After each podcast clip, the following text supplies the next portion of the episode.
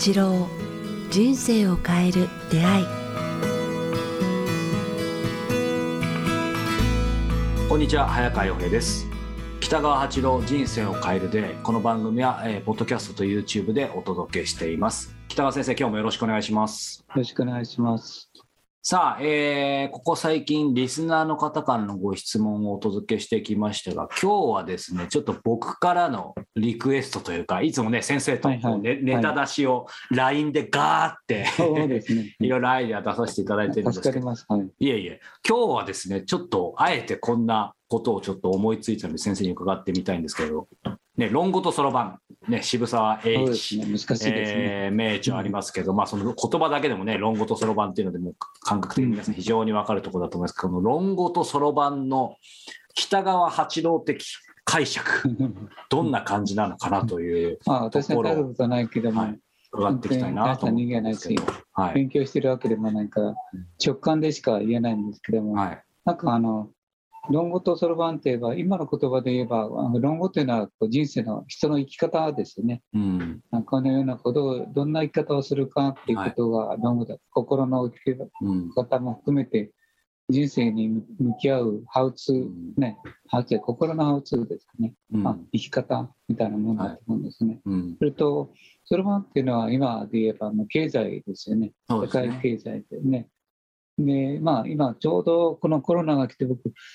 まあ、自分人生70年以上生きてきて、まあ、すごい一番の印象、うん、世の中の世界中が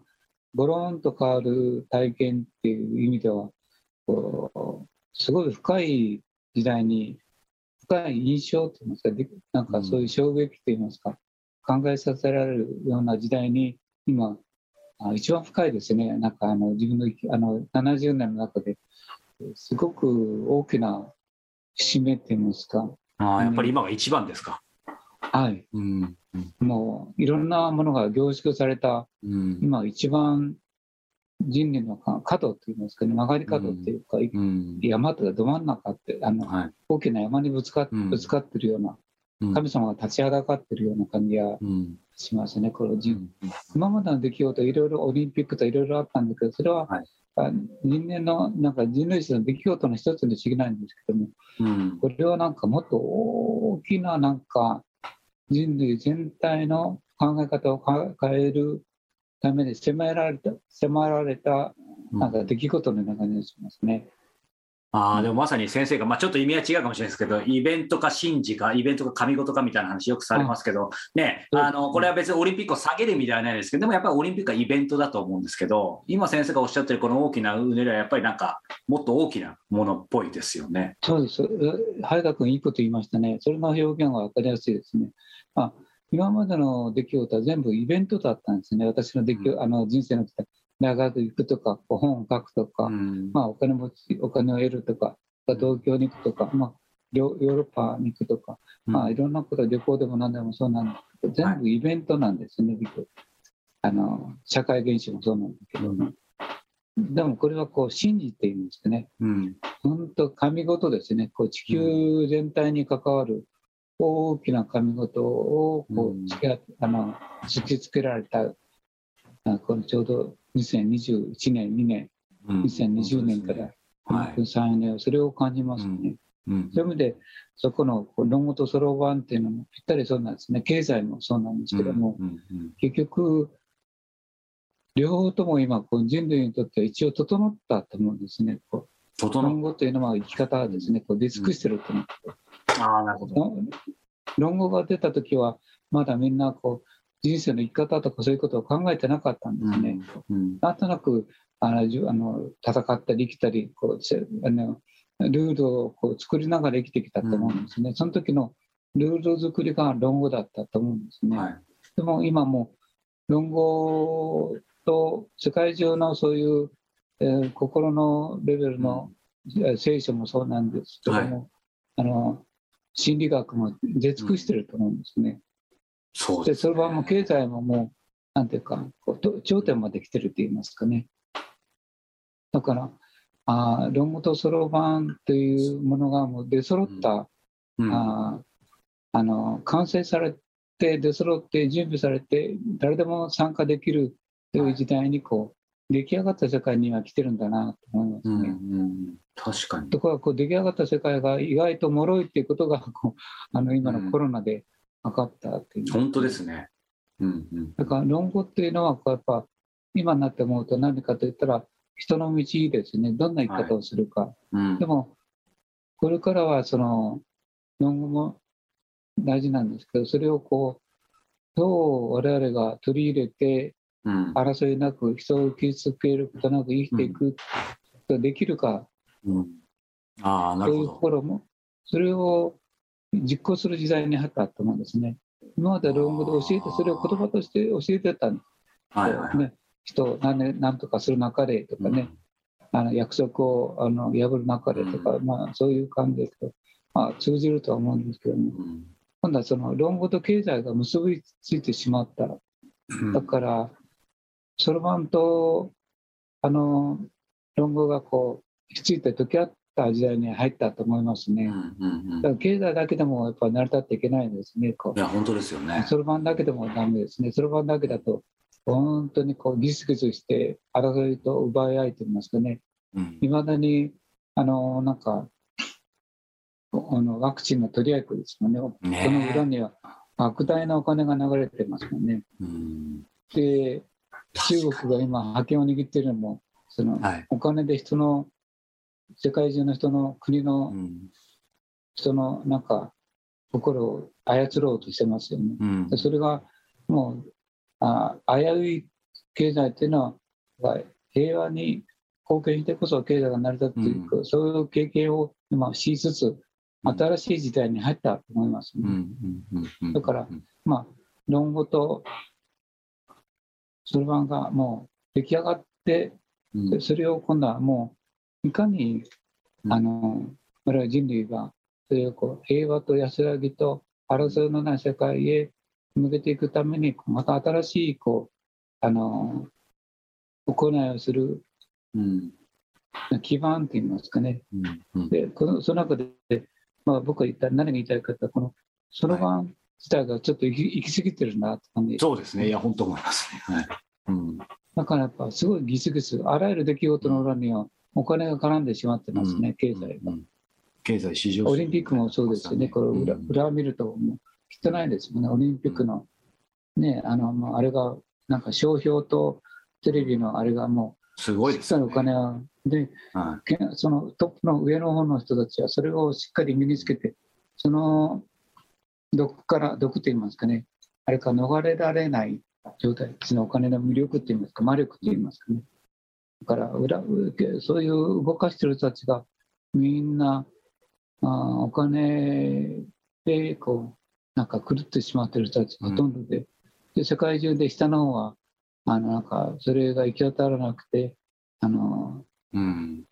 貧困で苦しんでる人たちがいっぱいいて、で、あアフリカでもやっぱり一部の人たちがこう武器とあれを持って、大部分の男性はこう経済的な貧困に陥っているっていうかね、その、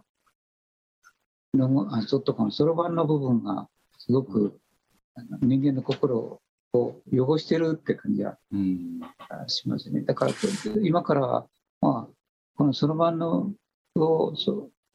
うするのをちょっとさて脇に置いて、どう経済をこう人の心を清めるために使うかという方向にこう、なんか人類が向かわざるを得ない感じはしますね。そういう意味ではどうなんでしょう、先生、まあそのね、論語とそろばんっていうのはある意味で出尽くして、まあ、これからそのどちらかと実践きちんとしていく時代とおっしゃいましたけど、なんかき考え方というか、見方によってはや、やっぱりいずれにしてもそろばんが行き過ぎてるとか、そろばんが行き詰まってるように感じるっていうのは今の話でもあるんですけど、そうすると、いやもちろんあのお金なかったら生きていけないのは当面続くと思うんですけど、やっぱりあのきれい事ではないんですけど、なんでしょう、結局先にいずれにしても、まず、そろばんありきではなくや、やっぱりその人人格というか、徳というか、まあ、それも論語も含まれるのかもしれないですけど、やっぱりいずれにしてもそそっちが、まあ、どっちも大事ですけど、でもやっぱりまずそっちがきちんとないと、立ち行かなくなるのかなっていうのは思うどっちがどっちとは言えないけれども、そろばんばけだと、なんか、あらゆることが鋭くなるっていうか、そうそうそう、もうなんかうん、鋭いですよね。そう、僕も今言おうとしたんで、なんか抜き差しならない感じになっちゃいますよね。血が出てしまうと言いますかね。そうそうそうそう。だから、緊張感が高まりますよね。はい。そろばんっていうのは、まあ、経済っていうのは、すごく行き過ぎると緊張しますよね。うんうんうんローカル線と新幹線と今度のうん。あのあのリニアモーターかとかね。リニアモーターの料金を見るといいと思うんですね。ローカル線は料金は安いけれども、うんまあ、目的地に着くのは同じだと思うんですけども、はい。時間はかかるけども、のんびり行けますよね。うんそれって安いですよね。うん。でも、そのハイテクの新幹線とか、なんですか、リニアモーターは超スピードで行けるけれども、速いけれども、でも、すごい緊張がありますよね。はい。で、お金もかかりますよね。うん。だから我々今、リニアモーターと新幹線の時代に入ってると思うんですね。それを良しとしてる時代か。うんうんでちょっと前はそうではなくて、ちょっとのんびりで、駅あの弁当でも食べながら、周りの風景を楽しみながら時間をかけてうん行ってたという経済とあれがちょっと調和を取れてたんではないかなと思うんですね。うんうんうんなんか、そろばんが立つと、やっぱり、リニアモーター、値段が高いって、そのぐらい時間を、スピードと時間をお金で買う時代に入ってしまった。うんうん。それは、こう、いいけれども、緊張を生んでしまうと言いますかね。なんか緩みとかいい意味でのゆとり余白がないですよね。そうですね。うんだから、早くついて、えーなんか、ゆとりが、ゆとりがあるかって言ったらそうではないですよね。その分余計なことしちゃいますよね。そうそうそう。うんすぐ帰ってしまうんですね。余裕がないですもんね。うんうん季節感も、まあ、周りの景色のか対人関係も、パッパパッパ、鋭さ、うんまあ、明らかに新幹線のスピードも、リニアのモーターのスピードも乗ってみたら、形もなのかも、スピうん。緊張が、切り口が硬い、そうですね。鋭いですもんね。うんうんうん。だから、まあ、そういう意味での、我々はその、今、経済、その、そろばんがこう、行き過ぎてる、経済が、まあ、ちょっと行き過ぎてる。時代に入ったことを僕はあ論語とそろばんという形でこう感じるんですね。で論論語の方もちょっと遅れてると思うんですね。遅れてる。うん。あはい、あのもう少し深い人類の根本のいあの心と体のことを考えないと。いけない時代に来たのではないかなと思うんですね。論語は社会生活をどううまくやって生きていくかっていうこことに主体を置いた時代の言葉なんですよね。ちょっと今複雑なそうですね。はい、あの社会構造が崩れてきてしまったんです。あの頃は父親がいり、母親がいて、家族がいて、で上下関係があって、それで国が保つとか、でその上には君主がいて、ね、国家を運営するというのが今もうあの壊れてしまっていると。思昔はもうシンプル、ルである意味確一的でしたよね。今は本当に多様性って感じですよ。はい、今もういろんな人たちがあのトップに行ってで考え方が様々で。で、えーその国の成り立てにしても、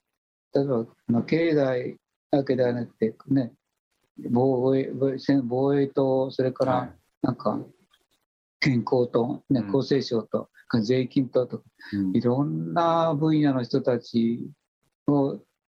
あの配置しないといけないくらい社会が複雑になってきましたよね。はいはいはいはい。だからまあ、あの次の時代に入ってきた、次の時代は日本語とね。経済